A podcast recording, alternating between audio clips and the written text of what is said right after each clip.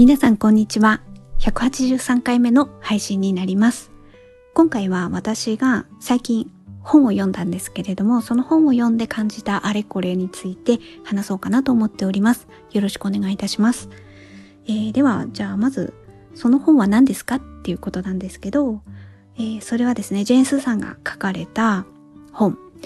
戦いの庭、咲く女、彼女がそこにいる理由っていう本です。こちらはですね、2023年3月24日に発売された、まあ、ばかりですね。えーインタビューエッセイ、ジェン・スーさんが13人の女性にインタビューをして、それをまとめられた本が発売されて、いやー、購入させていただいて読みました。なんか、スーさん定期的に本出されていて、私はラジオとか、ポッドキャストとかとかを聞かせていただいているので、その時に紹介されるわけなので、あ、またこの本出されるんだ、またというかね、あ、本出されるんだっていうこととかは適宜追ってるんですけど、今回は、あそれで買買ったりとかはしてきたんですけど、なんか今回の本は、あ今までとタイプ違うなっていうふうに思ったんですよね。それはなんか、自分がこう思った、あ、こう思ったってことはもう書かれてるんですけど、自分の経験のことを書くとかそういうことではなくて、やっぱり他の人の、この、今までに至ってきた過程、それをスーさんの視点でまとめられて、だからどこをピックアップするとか、そのことについてどういうふうな表現をするかっていうところに、やっぱりこう、スーさんの腕の見せ所がかかってくるわけじゃないですか。そこが思う存分発揮されてる本だなって思って、それはやっぱり今まで出されてきた本とは違うので、そこがすごい興味深かった。このなんか仕事の変化ですね。あ、なんかまたスーさん、こういう、こういう方向に行ったんだ、みたいなことは思って。でもそれはなんか前もちょっとあの言ったのは関連するようなこと言ったのは私172回目の気になるポッドキャストっていう配信をしていた時にポッドキャスト2つ紹介していてそのうちの1つが隣の雑談だったんですよね。でそれがスーさんとサクちゃんが2人で、カフェにいるような雰囲気で話をしてると。で、その雰囲気っていうのは、またオーバーザさんとは違うスーさんなんですよね。えっと、で、それが、まあその時の配信の時にはちらっと言ったんですけど、なんか、スーさんが、なんかこれから求められてる人ってどういうタイプかって言ったら、自分たちはこのスタイルは変わらないけれども、もっと違う人が求められてるんじゃないかと。で、そういう人を、なんか、あ、堀井さんとね、あの、スーさんはね、こう引っ張り出してくるっていう、その表現が合ってるかわかんないんですけど、そういう意味で、あの、さくちゃんは自分から出てくる感じではないから、みたいな。でも、この人は今の時代に必要とされる人だっていう。だから、じゃあこっち来なよみたいな感じで、スーさんがね、こう手を引いたのかなみたいな感じ。で、まあそんなことをね、ポッドキャストで配信したんですよ。本に関しては、もうそんなこと言われ、言わなくても、言わなくても、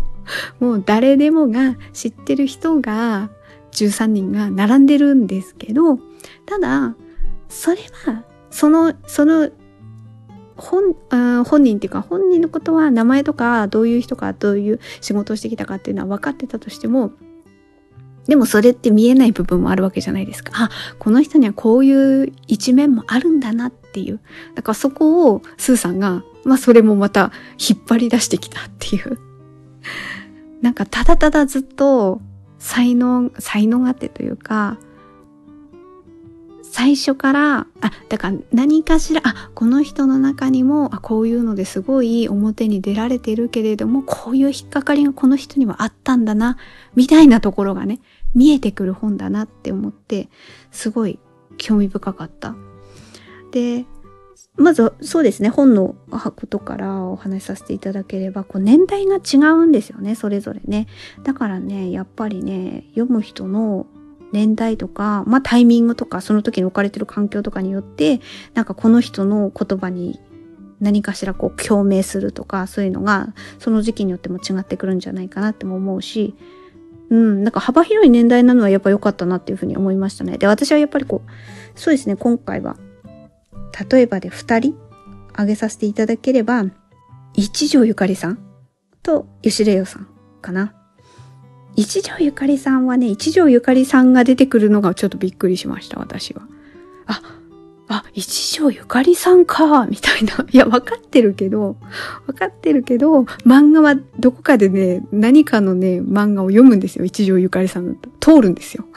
通るんですよっていう言い方も変ですけど、私、そんな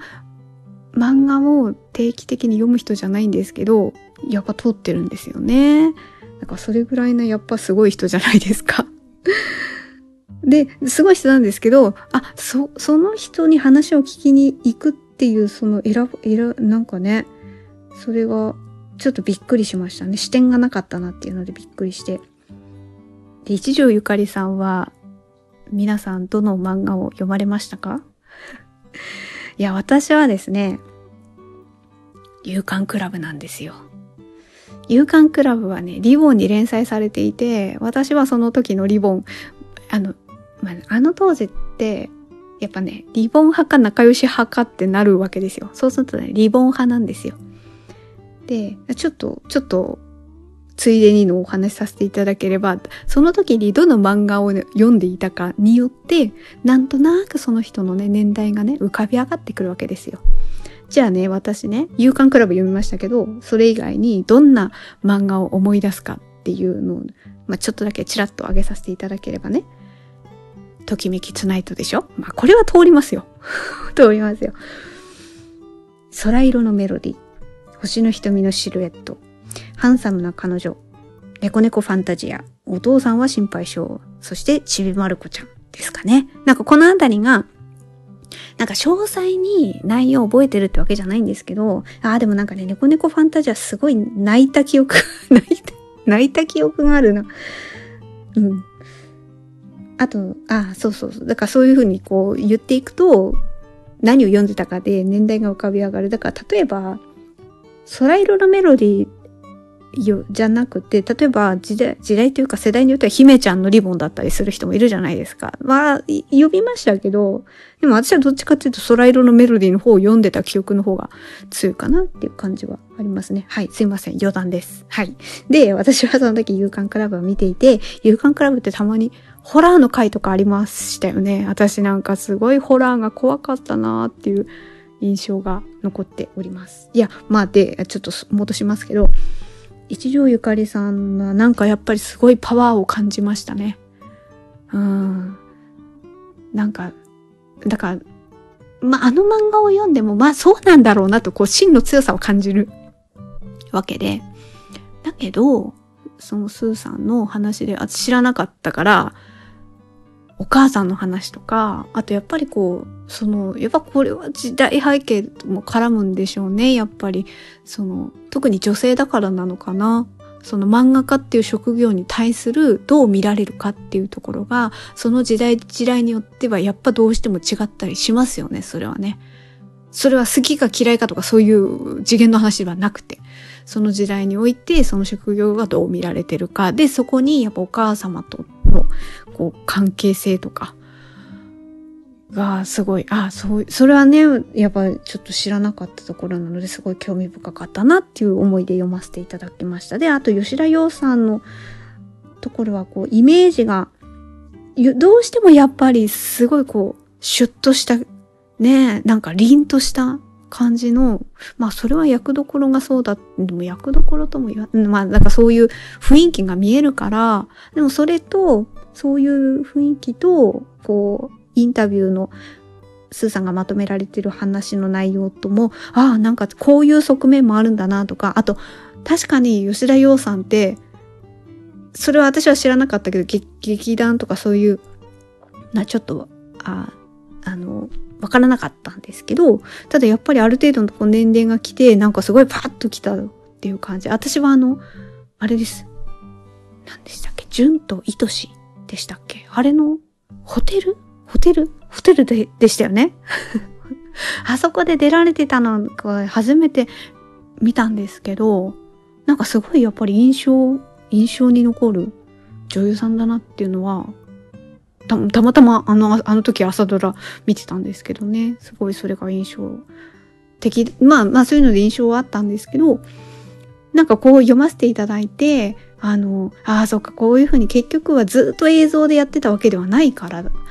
えっ、と、だから途中で映像の世界に入ってきたから、やっぱりそこにね、もともとこうやってきて、それで主役張る人と、自分は途中から入ってきたっていう、そこの複雑さって、ああ、あったんだなとかね。あとはこう家族との関係性のなんか複雑さとか、思、思、なんかこう思いの複雑さみたいなところあったんだなとか、あと、えさっき言ったこう凛とした感じとは違って自分自身はちょっとこう、あの、なんか自信がないとかそういうところがあるみたいなところとかの、そこが興味深かったですね。で、その中でね、あ、そうそう、ここ、ここの文章が気になったというか印象に残った。じゃあちょっと読ませていただきますね、そこでね。この仕事をしてる間は少なからず自信を持って立っていられるようになりました。自分がどう見られているか、座組のメンバーにどう思われているかには気が回らなくなったんです。それぞれが責務を果たして結果を出して作品になればそれがいいじゃないかと、そう思えるようになったのはここ2年ぐらいのことです。他にやれることもないし、自分が唯一興味を持ててやっていて楽しいのが演劇だから、もうここしかない。そういうことをね、語られてて、ここがすごい私は興味深かったなと思いました。いや、なんか、そう思えたのはここ2年ぐらいのことですっていうところで、え、えー、ここ2年なんだみたいなこと？それが、そうですね、ちょっと、ああ、そうなんだって思ったことと、あと、こうその後の他にやれることもないし自分が唯一興味を持ててやっていて楽しいのが演劇だからっていうなんかそこのね文章を読んだ時に私ふとああ自分だったらっていうのでふとねあの自分あ自分で私？私は何かなって思った時に、あ、私刺し子だな、これっていうふうに 思って、私はこう刺し子が好きで、あの、そういうので発信してたりとかするので、なんか YouTube でね、映像撮ってね、流したりとかしてるから、自分が好きでね、私はこうなんかこういう刺し方が好きでこういうところ工夫してて、でこういう風にあの完成したらいいなってイメージを持って作ってるんですみたいなことをひたすらただただ流してるだけの YouTube やってるんですけど、そう。これが同じなんですよ。唯一興味が持ててやっていて楽しいのが演劇だからっていうのがなんか私はああ、刺し子だなって思いながらちょっとここ読ませていただいて、そこにね、なんか非常にこう共鳴したっていう感じはありました。それでなんか今回は本のこともまあ話したかったっていうのもあって、あの、このテーマ取り上げてはいたんですけど、このテーマというかこの本について、あの、お話しさせていただいてるんですけど、なんかこう、スーさんの仕事の変化も興味深かったなって思ったんですよ。仕事の変化っていうか、そこがちょっと説明するとかで、仕事、はだから変わってないわけです。変わってないっていうか、あの、ラジオをやられていて、本も出版されていてってところはそれはそうなんだけれども、まあさっきも言いましたけど、あの、あの、さくちゃんの話とかでもしましたけれども、なんか、だ、誰かをね、こう引っ張り上げるというか、でも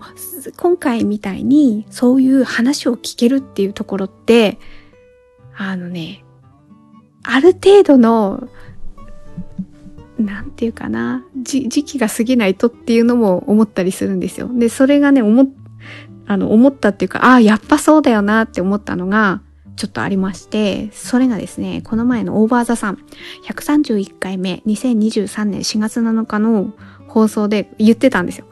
ああ、そうだよなーって思った部分があって、まあそれ何を言ってたかっていうと、あの、まあそこ、この本に、のこと言ってたのは本当ちょっとなんですけど、その放送回の中でちょっとなんですけど、堀井さんが本読んだよっていうところで話を振られていて、そこで本の話になって、その時にスーさんがね、言ってたことがちょっとこうかいつまんでお話しさせていただくと、スーさん言ってたのは、自分たちの世代ですごいなって思う人にようやく嫉妬しなくなった。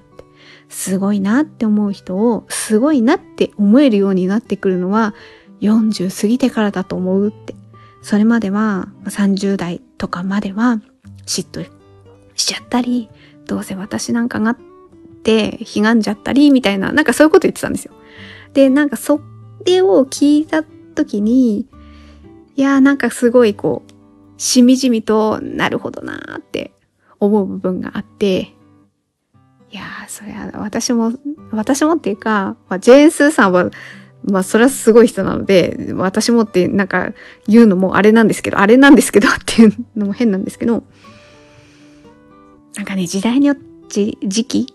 世代なんて言うんですかね。そこがね、難しいんですよね。で、あの、スーさん、あの、ツイッターで今固定表示になってるのが、本の紹介の言葉なんですけど、そこで書かれているのが、自分の居場所を自分で作り出した女の話が聞きたかったから大好きな女たちにたっぷり話を伺いましたっていうね、ことも話されていて、あ、だかまあそういう本なんですよ。たっぷり調べて、その人の今までの出された本とかインタビューとか、そういうのも編集の人に準備し、全部してもらって、それをスーさんが読み込んで、それで話を聞きに行った。で、それね、今日、あの、あの人のインスタグラムを見に行ったんですよ。君島十和子さんの インスタグラムを見させていただいて、そしたら、なんか私知らなかったんですけど、定期的にライブやってるみたいなんですよね。で、その中で、そのサムネイルに、スーさんのこの本が出てる、あの、はい、あの、放送会があったんですよ。で、それ、あ、なんか本の話してんのかなって、あの、聞かせていただいたら、その1時間とか1時間半とかされてるんですよ。ずっと喋ってるんです。まあ、それはやっぱり姫島十和子さんだから美容の話なんですけど、なんか質問してくれた人が本の話に触れられたらしくて、それで、あの、本持ってきて、あ、そうなんですよ、受けたんです。で、なんか君島十和子さんもすっごい言ってましたよ。なんか、ほん、なんか、だ、誰よりも私のことを調べてくださって、インタビューにあの、望んでくださったみたいなことをね、言っててね、ああ、もうスーさんすごい頑張られたんだな、みたいな、その、君島十和子さんの言葉からもしみじみ感じたんですけど、でも、でも、さっきの話につなげるんですけど、ようやく嫉妬しなくなったっていう。ででもそういうふうに言うってことは、やっぱり嫉妬して、なんであの人が、なんで自分は違うんだとかね、例えばですけど、そういう時期もあるあったわけじゃないですか。あったからこそこういう言葉になるんじゃないですか。で、そこを自分もスーさんも自分の足で歩いてきて、それで今ここのポジションっていうかさ、あの、位置まで来て、それで話が聞けるようになったってことじゃないですか。なんかそこの経過をね、私は、そうですね、2010 4年 ?5 年？とにかくなんかずっと聞いてるんですよ、ラジオ。スーさんのラジオ。あの、私が、これも前をどっかのポッドキャストで言った、あ、その、えっ、ー、と、172回目の気になるポッドキャストの放送回でも言ってるんですけど、私だからもっともっと前に、オーバーザさんにたどり着くまでの配信っていうのをやってんですよ。私がこう、スーさんの話をね、1時間くらいしてる。あ、あそこでたっぷり、でも自分もね、忘れちゃってるぐらいですけど、でもね、そういうのね、喋っておくと、あの、思い出していいですよ。今ちょっと今話それましたけど。そうやって見てきたんですよ。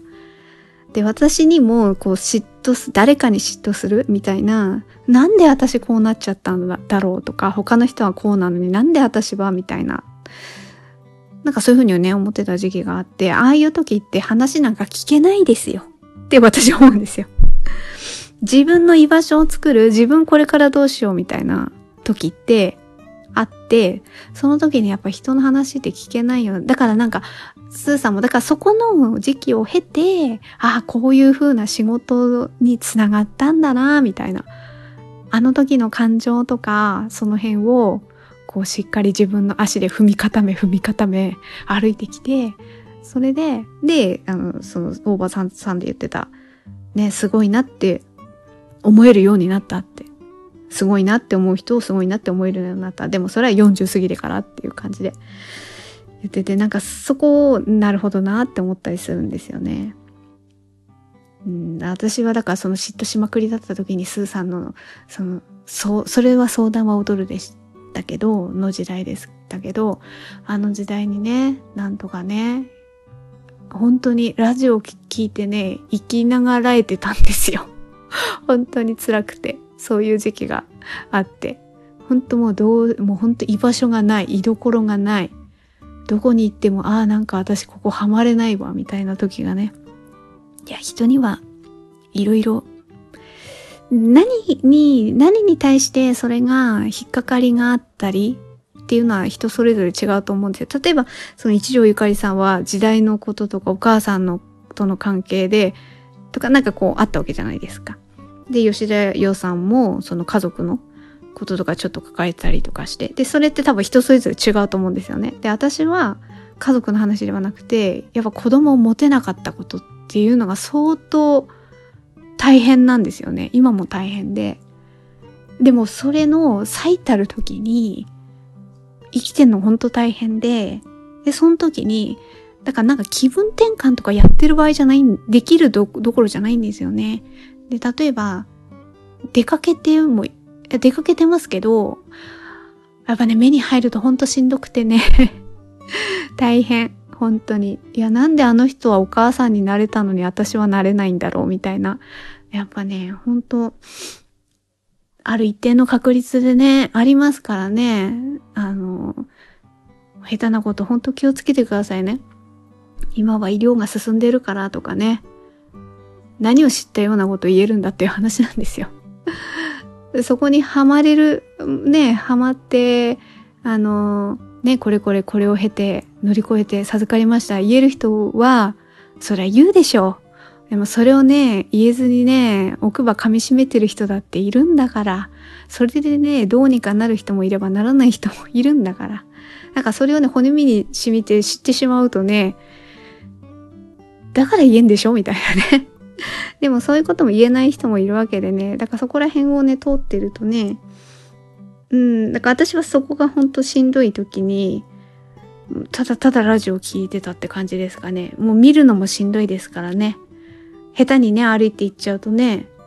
なんか目に入っちゃったりとかしてしんどいですからね。大変ですよ。なんか趣味を持とうなんてね、思ったってね、難しいですよ。やっぱり。あの、結局、例えば何かを発信するインスタグラムとかでも、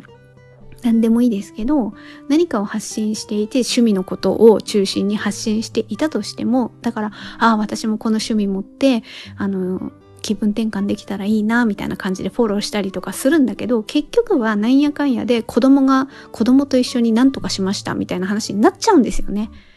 でもそれって、だってその人が何を投稿するかなんて自由だし、それはいいんですよ。それが悪いっていうわけじゃなくて、やっぱそこにはまれない自分、それが目に入ってしまって、結局気分転換したいのに、そこでね、またね、現実に引き戻されちゃうんですよね。いや、なんでうちには子供いないんだろうみたいな ことに。でもどうにもなんないことってありますからね。そこがね、大変だったんですよね。で、だから人によってはやっぱ仕事のことだったり、家族のことだったり、いろいろだと思うんですよ。私はたまたまその子供のことだったんですけど、そこら辺が本当に大変で、ね、今だ、いやでもね、本当なんかあの、あの当時だから2014年とか10、だから10年くらい前の私に大変だったねって、だからそれも40過ぎてから言えるんだろうなって、でも40過ぎたらパキッとそれ言えるわけでもないんですよね。すごいこう揺らいで揺らいでいく時期があって、で、うん、なんかそこら辺が、なんか自分の中でなんか、自分のやっとね、好きなこと、あ、これ大事にしたいなって思えることが、なんか自分の中でね、なそれが私は差し子だったり、今配信してるポッドキャストだったり、そこら辺が出てきたから、やっとやっとかなみたいな。でもね、な、長いですよ。長いですよっていうか、あの、それってなんか何かがスパッと断ち切れるわけでも何でもないですからね。そういうところがこう揺らいで揺らいでなんとか穏やかなところにちょっとずつ着地をしていってるかなみたいな 感じなんですよね。なんか私はそういう私の場合はですけどね、そういう感情で、本当すごい心がざわめ、ざわめくいた時期が、私は私でそういうのであったのでね。だから、あ、スーさんはスーさん、な、スーさんはスーさんであったと思うんですよね、そういうのが。だからそこがあって、で、その過程も、何かしらこう、チラチラ見えてくる部分はラジオの放送とか、ポッドキャストでなんかもね、そのかけらみたいなところは私もね、拾ってね、スーサーのとついてきてる人だから、で、その先に、こういうインタビューエッセイの本を出されて、他の人の話を、こう聞かれ、聞いて、それをまとめられてっていう、こう仕事に変化しているところが、ああ、すごいなっていうところを思った。だから本のことももちろんすごいなって思ったんですけどね、その、なんか、スーさんがそこに、もう話が聞きたいっていう、そこに嫉妬ではなくてね、なんであの人はこう仕事がうまくいってんのに自分はみたいなね、ことをもうそこ、そこはもう通り過ぎて、通り過ぎてそういうところを仕事にされてるところがすごいなっていうふうに思った感じです。で、こうなんか本を読ませていただきながらとか、なんかね、思うのはね、なんか自分が好きなこと、好きなこと、ああ、これだなって思えることがあったら、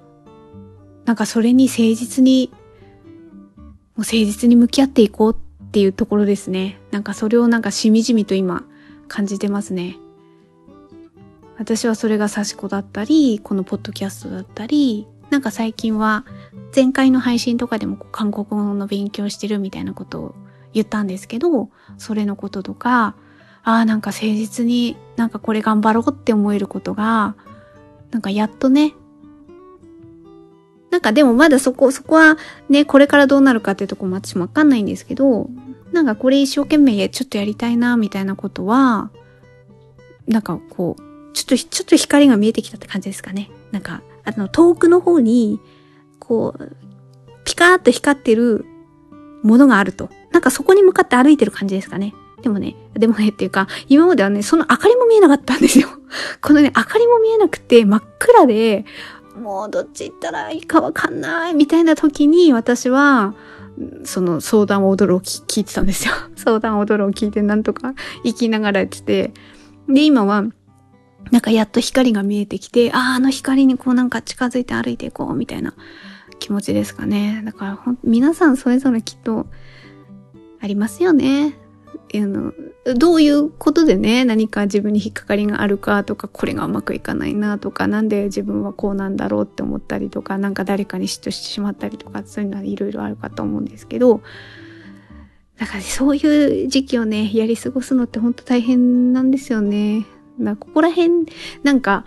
気の持ちようとかね、いろいろありますけど、いや、なんかそういう、なんか処世術的なところで、何かね、気分をそらせられるんだったらそれはそれでいいと思うんですけど、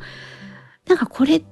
には時間も必要なんだなって私はしみじみと思ったりとかして。まあ私のね、悩み、悩みっていうか引っかかりの種類に関してはやっぱちょっとね、年代とか結構絡んでくるんですよね。そこら辺があるから、うん。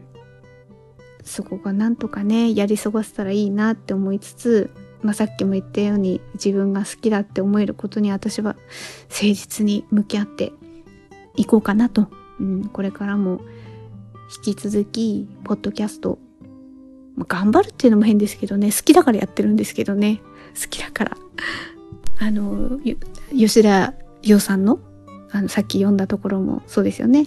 あの自分が唯一興味を持ててやっていて楽しいのが演劇だからっていうその言葉と同じですよ。もう唯一興味を持ててやっていて楽しいのがポッドキャストだからとか、刺し子だからとかそういう感じなんですよ。だから、それを誠実に自分のペースでこれからも続けていきたいなっていうふうに、はい、思っております。はい。ということで、えっ、と、本日はですね、えー、最近読んだ本、戦いの庭、咲く女、彼女がそこにいる理由を読んで感じたあれこれについてお話しさせていただきました。はい、本日のポッドキャストは以上となります。最後まで聞いていただいてありがとうございました。程よい一日をお過ごしください。スノーでした。